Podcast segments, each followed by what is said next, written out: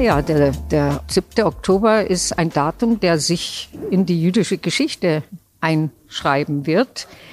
Er hat gezeigt, dieses Ereignis, dieser Überfall, dieser Übergriff, diese Katastrophe, die hätte eigentlich nie passieren dürfen. Ich sage jetzt mal nie wieder passieren dürfen. Er hat gezeigt, dass es keine jüdische Generation gibt, also auch nicht unsere mehr, wovon ich ausgegangen bin, ohne Verfolgung und einem ausgesetzten Vernichtungswillen, einem formulierten Vernichtungswillen von Judenhassern. Diese Sätze kommen von Rachel Salamander. Die gebürtige Deggendorferin ist Literaturwissenschaftlerin, Journalistin und Inhaberin der Literaturhandlung. Das ist eine auf jüdische Literatur spezialisierte Buchhandlung, die seit gut 40 Jahren zu einer Institution in München zählt. Rachel Salamander wurde als Kind von Holocaust-Überlebenden 1949 in einem Lager für Displaced Persons geboren. Sie setzt sich unermüdlich für den Dialog ein, erhielt unter anderem den Heinrich-Heine-Preis, weil sie maßgeblich zum Wiederaufbau des jüdischen intellektuellen Lebens nach dem Zweiten Weltkrieg in Deutschland beigetragen hat. Hallo zu München persönlich, dem Podcast der Süddeutschen Zeitung. Mein Name ist Ulrike Heidenreich. Für diesen Podcast treffe ich Rachel Salamander in ihrer Literaturhandlung, die im Jüdischen Museum München am St. Jakobsplatz untergebracht ist. Wir sprechen über Antisemitismus, ihre Freunde und Familie in Israel, die großen Demonstrationen gegen Rechtsextremismus auf den Straßen Münchens und Deutschlands. Sie verrät ihren Lieblingsplatz in München und natürlich auch ihr Lieblingsbuch. Liebe Rachel Salamander, Sie sind Münchner Ehrenbürgerin, Sie sind mit vielen Preisen und Verdienstorden geehrt. Nun haben Sie gerade Ihren 75. Geburtstag gefeiert. Am gleichen Tag sind Sie mit der Moses Mendelssohn-Medaille ausgezeichnet worden. Und bei deren feierlichen Verleihung im Münchner Rathaus haben Sie gesagt, ich zitiere aus Ihrer Rede, ist heute die Rede von Juden so meist nur mehr noch im Kontext von Antisemitismus, KZ oder Krieg. Vor nicht allzu langer Zeit sah das noch ganz anders aus. Da rühmte man ihren Geist, ihre Weltläufigkeit, ihren Witz und ihre so großartigen Beiträge zur deutschen Kultur. Heute scheiden sich im pluralen Kulturmilieu an ihnen die Geister. Ja, das habe ich gesagt. Das waren noch Zeiten. Ähm, jetzt sind Juden und Israel zum Zankapfel einer sich moralisch überlegen fühlenden Avantgarde geworden. Wir sehen es ja, Einladungen, Ausladungen, Boykotte, Cancel Culture und, und ein Kampf der offenen Briefe mit großer Medienwirksamkeit. Ja. Auf der Strecke bleibt die zivilisierte, gegenseitige Anerkennung, das Gespräch der Verschiedenen, das mir eigentlich über all die Jahrzehnte am Herzen lag. Das Sie auch intensiv gepflegt haben. Ja, ich habe immer versucht, die Menschen zusammenzubringen, die verschiedensten Menschen zusammenzubringen, um im Gespräch die Kriterien herauszuarbeiten, wie wir gemeinsam zusammenleben können. Früher gab es ja gewisse Tabus, nämlich dass Juden nicht angegriffen werden. Äh, das scheint jetzt weggebrochen zu sein, oder? Ja, also absolut undenkbar, diese direkte direkter Angriff äh, auf Juden. Dazu war die Gesellschaft noch viel zu befangen, die deutsche Gesellschaft. Und ähm, der Schrecken dessen, was Judenhass anrichten kann, steckte noch vielen im Nacken. Jetzt hat sich das äh, alles verändert. Äh, das Aufbrechen von Tabus, zum Beispiel in meinem Kulturbereich. Wir haben es spätestens bei der Documenta mhm. erlebt. Und ähm, da ist der offene Tabubruch äh, gewesen. Ich kann nur sagen, Stürmerfiguren, es sind keine Kunstfreiheit. Es hat sich in, in, in diesem Terminus jetzt verlagert, dieser Tabubruch. Genauso wenig wie Judenhass Meinungsfreiheit ist. Ich kann dazu wirklich nur sagen, mit äh, Sartre nach Auschwitz ist Antisemitismus ein Verbrechen. Wir, wir wissen ja schließlich, wohin äh, Antisemitismus und Judenhass geführt hat. Wir sind da nicht überhaupt nicht mehr unschuldig. Weil unsere Hörerinnen und Hörer jetzt ähm, vielleicht nicht alle wissen, was es mit dem Documenta-Skandal auf sich hatte. Mögen Sie das aus Ihrer Sicht noch einmal erklären, wie Sie das empfunden haben und was da genau passiert ist? Ja, es gab ein ewiges Hin und Her, Kommissionen, ist es jetzt Antisemitismus oder ist es nicht Antisemitismus? Dann äh, sind von der Kuratorengruppe aus äh, dem sogenannten globalen Süden eine riesen ähm, Abbildung aufgehängt worden. Eine Installation der eine Installation, ja. mhm. wo tatsächlich einfach Figuren drauf waren, die an die schlimmsten Karikaturen der Stürmer des Stürmers in der Nazizeit erinnert haben. Da gab es keine Diskussion, ist es antisemitisch oder nicht. Früher wusste jeder, was antisemitisch mhm. ist. Heute wird darüber gestritten. Aber das war tatsächlich kein Streitfall mehr. Das war absoluter Tabubruch. Weil wir auch gerade schon über Angriffe gesprochen haben, ähm, was bedeutet der 7. Oktober für Sie? Ja, der, der 7. Oktober ist ein Datum, der sich in die jüdische Geschichte einschreiben wird. Er hat gezeigt, dieses Ereignis, dieser Überfall, dieser Übergriff, diese Katastrophe, die hätte eigentlich nie passieren dürfen. Ich sage jetzt mal nie wieder passieren dürfen. Ja. Er hat gezeigt, dass es keine jüdische Generation gibt, also auch nicht unsere mehr, wovon ich ausgegangen bin, dass es keine jüdische Generation mehr gibt ohne Verfolgung und einem ausgesetzten Vernichtungswillen, einem formulierten Vernichtungswillen von Judenhassern. Ähm, Gaza hat auch gezeigt, dass diese Klischees über Juden, über starke, übermächtige Juden nicht der Realität entsprechen. Der Mythos dass des unbesiegbaren Israels ist zerbrochen. Die Schwäche der jüdischen Existenz, egal ob in Israel oder in, in Deutschland oder sonst wo, die Schwäche der jüdischen Existenz hat sich offenbart. Wie geht's denn Ihren ähm, Freunden und Verwandten, die in Israel leben? Ich kann nur sagen, wir leben unseren Alltag weiter. In Israel ist nichts mehr so, wie es vorher war. Es gibt Traumatisierungen, die an die finstersten Zeiten von Judenpogromen erinnern und, wie gesagt, Judenvernichtung. Ähm, die Leute sind komplett verunsichert. Es gibt keinen Alltag mehr. Die Männer sind im Krieg. Die Kinder sind verängstigt. Also es ist der Ausnahmezustand, wie er nur sein kann nach einem solchen Massaker. Es wird, ich weiß nicht, ob da jeweils dieses Urvertrauen, das man in die Welt braucht, um, um frei leben zu können, ob dieses Urvertrauen sich wieder einstellen wird. Halten Sie engen Kontakt nach Israel? Ja, ich telefoniere fast täglich. Mhm. Ich habe ja meine Autoren Freunde in Israel, mit denen ich mich austausche. Und ich habe eine, eine meiner engsten Freundinnen, die in Tel Aviv ist, die erzählt mir dauernd, dass sie in den Luftschutzkeller rennen müssen und äh, dass denen so quasi die, die Raketen um die Ohren fliegen. Und äh, ich meine, wir sitzen hier behaglich, während dort jede Minute wahrscheinlich jemand stirbt und vor allen Dingen das Drama der Geiseln. Genau. Das ist ja einfach kaum, das können die alle kaum, kaum äh, ertragen.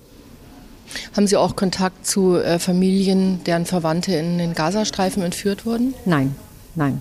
Aber es kennt in Israel jeder einen, der, der durch diese, diesen, dieses Massaker in Mitleidenschaft gezogen ist. Und es fallen auch sehr viele Soldaten und wir haben viele Opfer zu beklagen.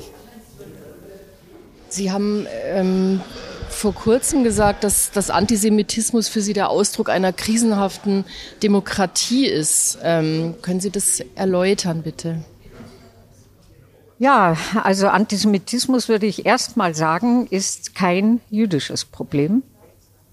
Es handelt sich um ein Problem von Nichtjuden. Antisemitismus wird als ein Medium von Menschen benutzt, um ihre eigenen inneren Krisen und Ängste zu bewältigen.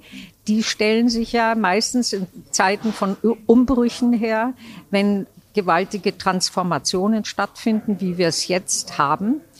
Und da kommt es jetzt darauf an, wie die Gesellschaft mit solchen Umbrüchen und Transformationen umgehen kann. Antisemitismus ist immer ein Hinweis darauf, dass es nicht ganz gut klappt und dass so da zeigt sich dann die Schwäche und die Krise der Gesellschaft, wie sie mit Problemen umgeht. Ich meine, die Juden sind immer diejenigen, die am ersten eine draufkriegen, weil sie doch die kleinste Minderheit sind. Aber ähm, es ist der Ausdruck Antisemitismus eine, eine, eines Defizits der Demokratie. Und ähm, im Übrigen möchte ich noch dazu sagen, dass es nicht Aufgabe der Juden ist, mhm. Antisemitismus zu bekämpfen. Es ist die moralische Aufgabe derjenigen, die keine Antisemiten sind, der Nichtjuden, ähm, Antisemitismus zu bekämpfen. Ich denke, es ist jetzt müsste man doch irgendwie begriffen haben, dass man die Juden nicht wieder alleine lassen sollte. Sie sind ja eine Frau, äh, deren Wort sehr gehört wird, auch mit großem Einfluss aufgrund Ihrer Verdienste in den letzten Jahrzehnten. Was wäre denn Ihre Empfehlung an die Politik, wie man damit umgeht? Und was wäre Ihr Wunsch an die Zivilgesellschaft? Also ich muss sagen, dass die, die Politik, Gott sei Dank, auf Seiten der Juden steht, erklärtermaßen. Also das war auch schon mal anders. Das ist schon mal ein sehr gutes Zeichen. Aber Antisemitismus kann nur aus der Gesellschaft, aus der, aus der Zivilgesellschaft bekämpft werden. Wenn irgendjemand meint, er kann da als neutraler Beobachter dabei stehen und zuschauen, weil es ihn nichts angeht, was, was mit Juden hier sozusagen passiert oder was Judenhass bewirken kann, dann ist er in sehr, sehr großem Irrtum. Zum Schluss geht es immer nur darum, dass wir unsere Demokratie gegen ihre Feinde bekämpfen müssen. Jeder hat in der Gesellschaft einen Platz und jeder ist damit konfrontiert. Jeder muss von seinem Platz aus, ohne große Politik, einfach hingucken und beim geringsten Anlass antworten. Es sind ja jetzt in diesen ähm, Wochen und Tagen in vielen Städten Deutschlands Menschen auf die Straße gegangen, um, um gegen Rechtsextremismus zu demonstrieren. Und in München waren es 100.000 bis 250.000 Menschen geschätzt. Da gibt es ja sehr unterschiedliche ja. Schätzungen. Ja. Nach der Lichterkette von 1992 mit ja, rund 400.000 Menschen war das die größte Demo der Nachkriegszeit. Waren Sie dort? Bei der Demonstration irgendwo zwischen Odeonsplatz und Münchner Freiheit? Nein, war ich nicht, weil äh, ich von meinem Fenster aus alles beobachten konnte und die Massen gesehen habe. Ich fand die Anzahl wirklich beeindruckend, das, was ich dann natürlich als, als Fotos gesehen habe. Ich fand es wirklich beeindruckend. Jetzt müssen wir abwarten, ob dieses wirklich großartige Statement in Handeln überführt werden kann und welche Auswirkungen auf die Gesellschaft und die Politik daraus entsteht. Ich muss, muss dazu sagen, bei all den schlechten Nachrichten in den letzten Zeiten ja. war das bestimmt nicht die schlechteste Nachricht, mhm. aber ich muss doch einen Wermutstropfen noch irgendwie loswerden.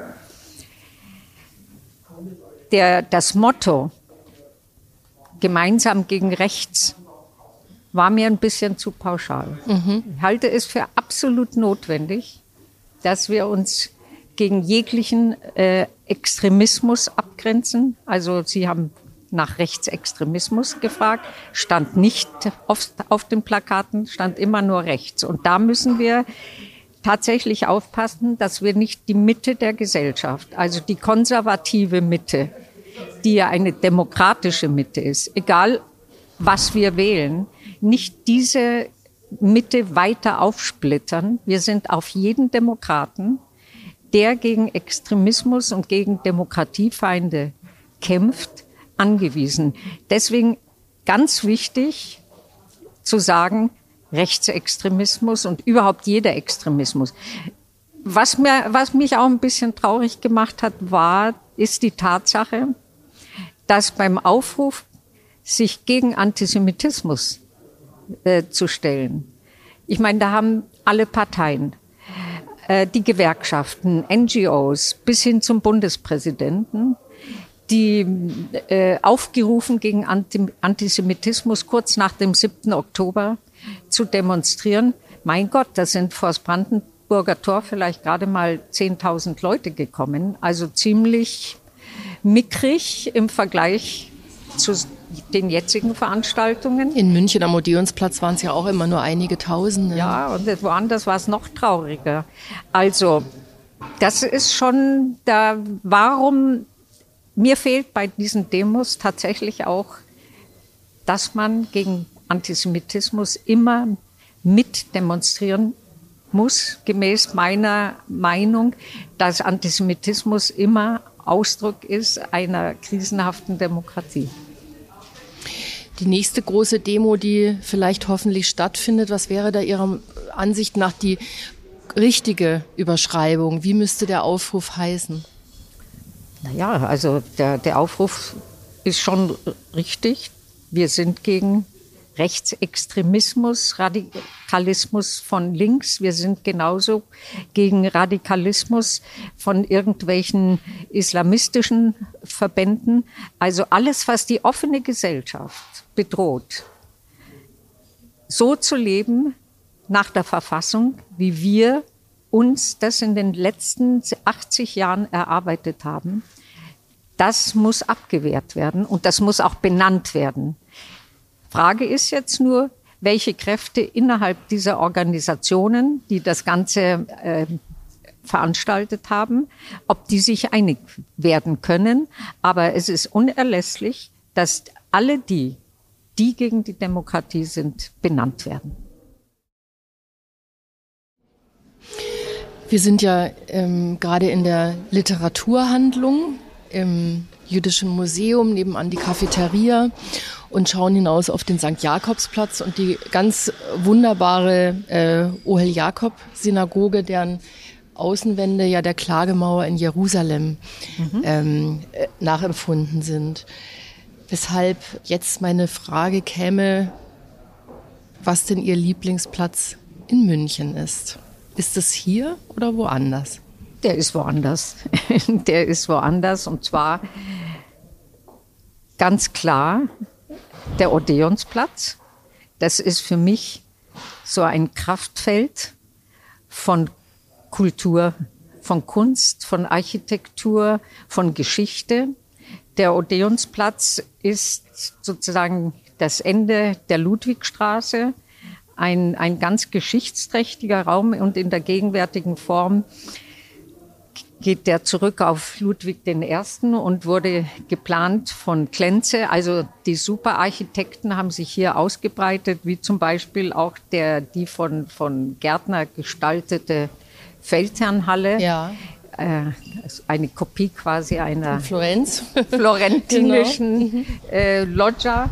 Oder ähm, wenn Sie an der Feldherrnhalle stehen, stehen Sie auf einem Ort, von dem tatsächlich finstere Geschichte ausgegangen ist, der Hitlerputsch 1923. Aber wenn wir jetzt stehen und hinunterschauen zum Siegestor, haben Sie das ganze italienische München vor sich liegen. Auf der rechten Seite, was ich besonders liebe, wo ich viel Zeit verbracht habe, die altehrwürdige, auch von Gärtner erbaute Bayerische Staatsbibliothek, wo uns die hellenischen Heroen begrüßen, was weiß ich, äh, Thukydides, Homer, Aristoteles oder Hippokrates.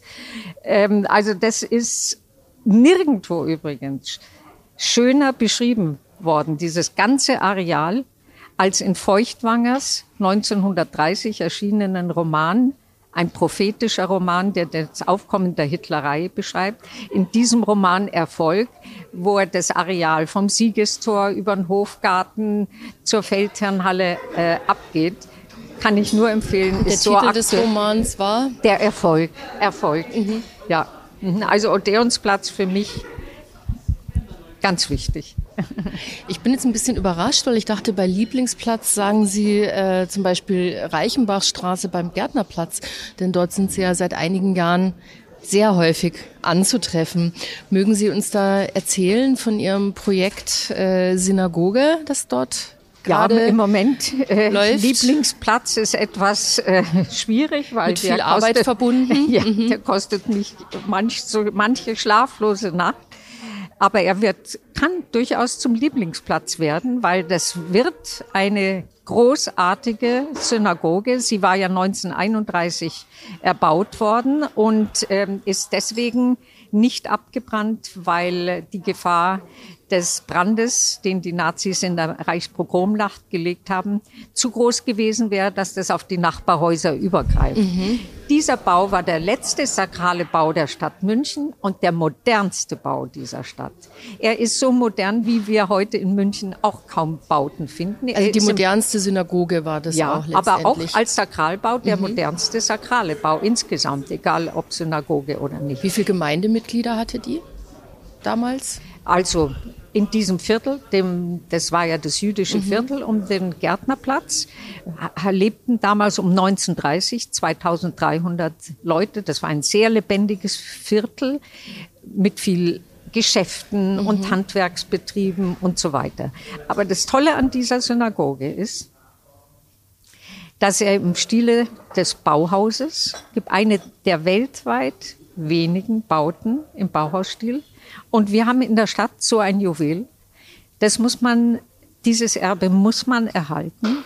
Es ist in unserer Verantwortung, ähm, dieses Gebäude, das die Nazis dann verwüstet haben, seiner Würde wieder zuzuführen.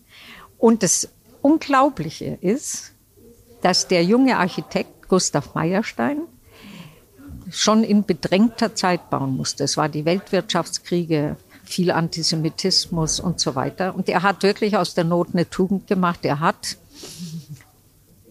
einen absoluten radikalen Minimalismus mhm. bauen können. Der, der, Stil des Bauhauses kam ihm äh, zu Passe.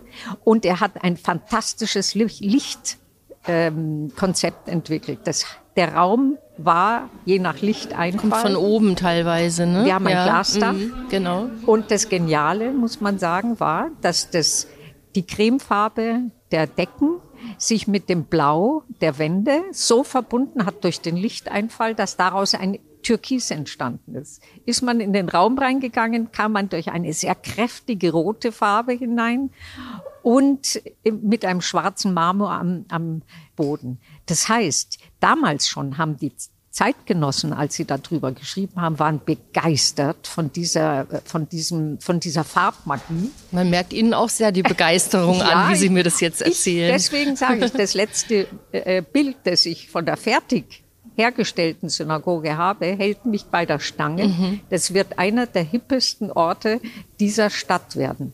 Und das, äh, es, wird, es ist nicht nur der letzte stehen gebliebene Bau des Münchner Vorkriegsjudentums. Mhm. Es ist ein wirklich wichtiges Erbe der Architektur, des deutsch-jüdischen Lebens, des Münchner Judentums. Also, und das muss man der Stadtgesellschaft wieder zurückgeben.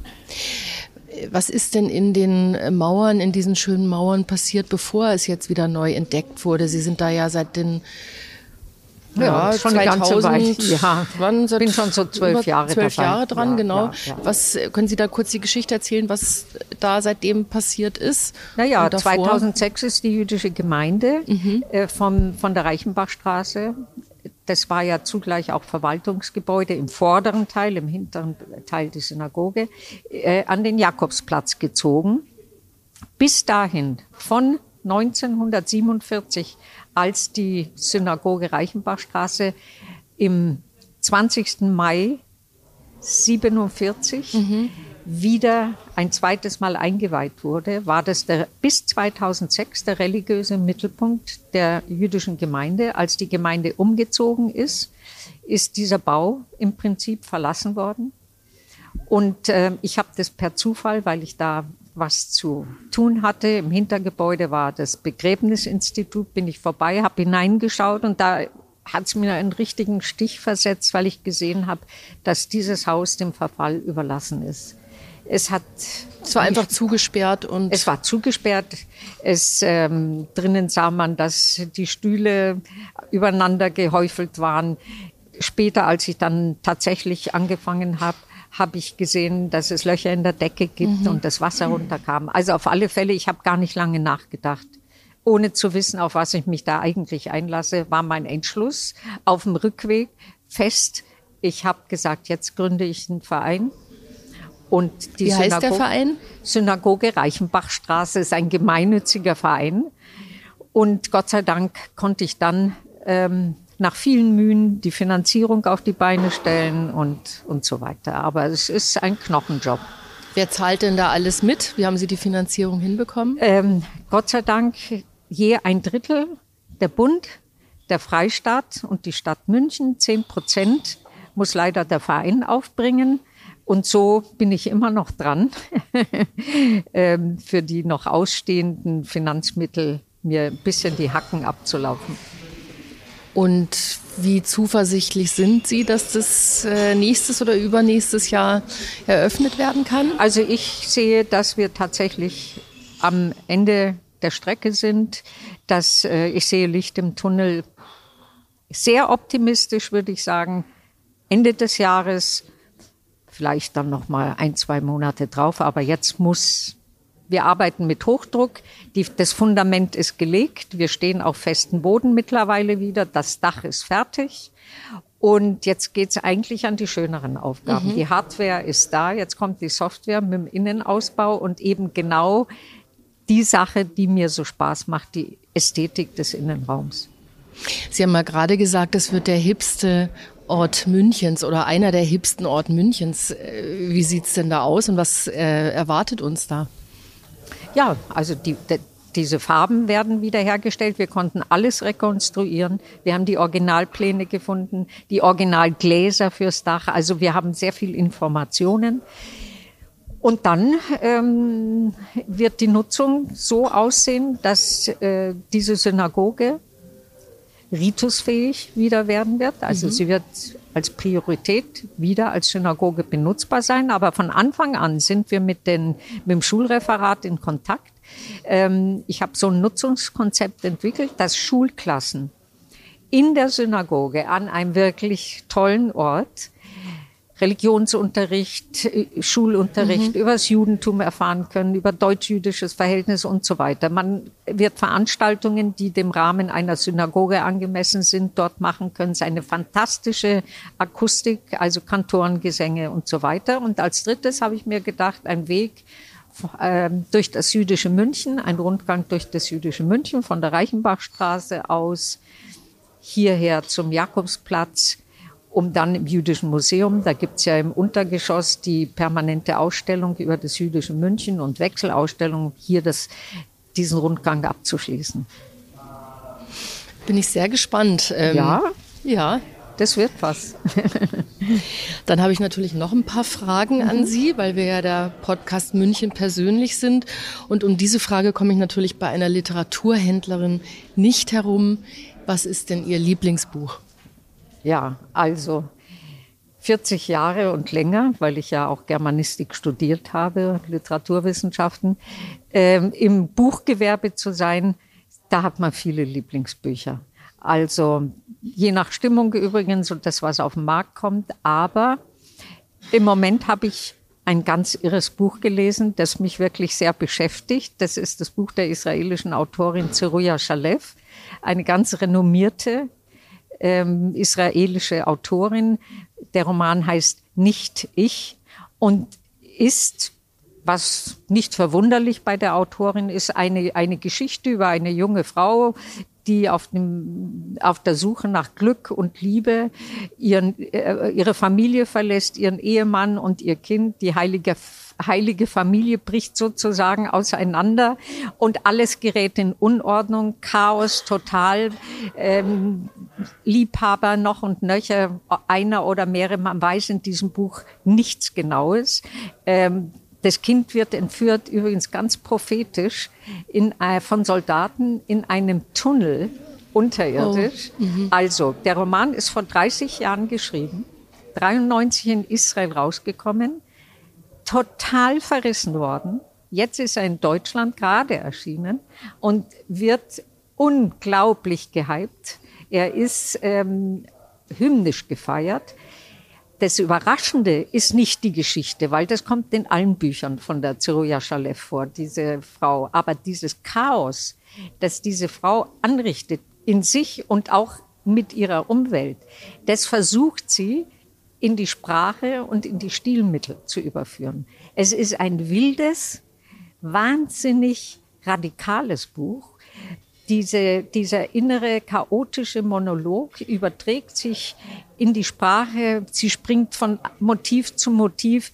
Es ist wirklich sehr mutig, wahnsinnig wirklich wild. Ich kenne keinen Roman jetzt, der moderner wäre als dieses Buch, das vor 30 Jahren geschrieben ist. Also ich, äh, ich bin wirklich, er beschäftigt mich. Dann sage ich danke für die Leseempfehlung auf jeden ja. Fall. Meine nächste Frage wäre, wer denn Ihr wichtigster Mensch in München ist. Das kann sowohl historisch wie lebend sein. Ja. Klar sage ich natürlich mein Mann und meine Familie, aber das versteht sich von selbst. Aber für mich war, jetzt gehe ich mal in die Historie zurück, die weiße Rose als Symbol der Menschlichkeit immer zentral, schon als ganz junger Mensch, muss ich sagen. Und zwar, diese Gruppe hat angesichts des fürchterlichsten Verbrechens, so steht es im zweiten Flugblatt der Weißen Rose, nämlich das Verbrechen gegen die Juden, haben sie alles mitgekriegt, schon sehr frühzeitig. Sie haben hingeschaut, sie haben nicht geschwiegen, sie haben es benannt und sie haben vor allen Dingen nicht mitgemacht. Was natürlich mich immer sehr berührt hat und richtig tragisch empfinde, dass diese, dieser Aufschrei des Gewissens dieser jungen Leute, diesen Aufschrei mussten sie mit ihrem Leben bezahlen. Aber in diesem finsteren München, in diesem allerdunkelsten München seiner Geschichte, war das, waren das wirklich Lichtgestalten. Also Geschwister Scholl und alle ihre Freunde Aber es war mehr als die Geschwister Professoren. Scholl. Es waren die Schmorells und es waren die Grafs und es genau. war eine Gruppe. Mhm. Sie waren, das ist das, ist das äh, wirklich Großartige. Es waren einige daran beteiligt. Dann kommen wir langsam zum Ende unseres Podcasts und da würde ich gerne noch von Ihnen wissen, wie denn der ideale Münchentag für Sie aussieht. Am besten ohne Zeitdruck und Hetze den Tag beginnen, weil das ist ja eigentlich so das Übliche. Und dann ganz gemütlich in die alte Pinakothek gehen. Das ist eine der bedeutendsten Gemäldesammlungen weltweit, geht übrigens auf die Sammlungen der Wittelsbacher zurück. Und äh, da schaue ich mir gerne immer wieder und immer wieder die Malerei von Dürer an oder von Raphael oder von Tizian. Und dann fehlt einem etwas Luft. Dann braucht man etwas frische Luft. Und dann liebe ich es, einen strammen Gang durch den äh, Nymphenburger Schlosspark zu schnell zu gehen. Am schönsten übrigens im Frühjahr der Abschluss im Botanischen Garten bei den farbenprächtigsten Tulpenfeldern. Das ist wirklich so ungeheuerlich schön. Ja, und dann ausklingen den Tag bei Schumanns vielleicht, mit Freunden sich treffen. Da trifft und, man sie ja durchaus öfters an. Ja, ich liebe das. Und besonders wissen Sie, in lauen Sommernächten, wenn man draußen im Hofgarten in diesem Areal um den Odeonsplatz sitzt und mit Freunden den Abend, den lauwarmen Abend genießt. Liebe Rahel Salamander, dann sage ich ganz herzlichen Dank für unser Gespräch. Danke Ihnen. Das war Rachel Salamander und das war München persönlich für diese Woche. Alle anderen Folgen finden Sie auf sz.de-podcast. Die nächste Folge von München persönlich erscheint in zwei Wochen. Danke fürs Zuhören.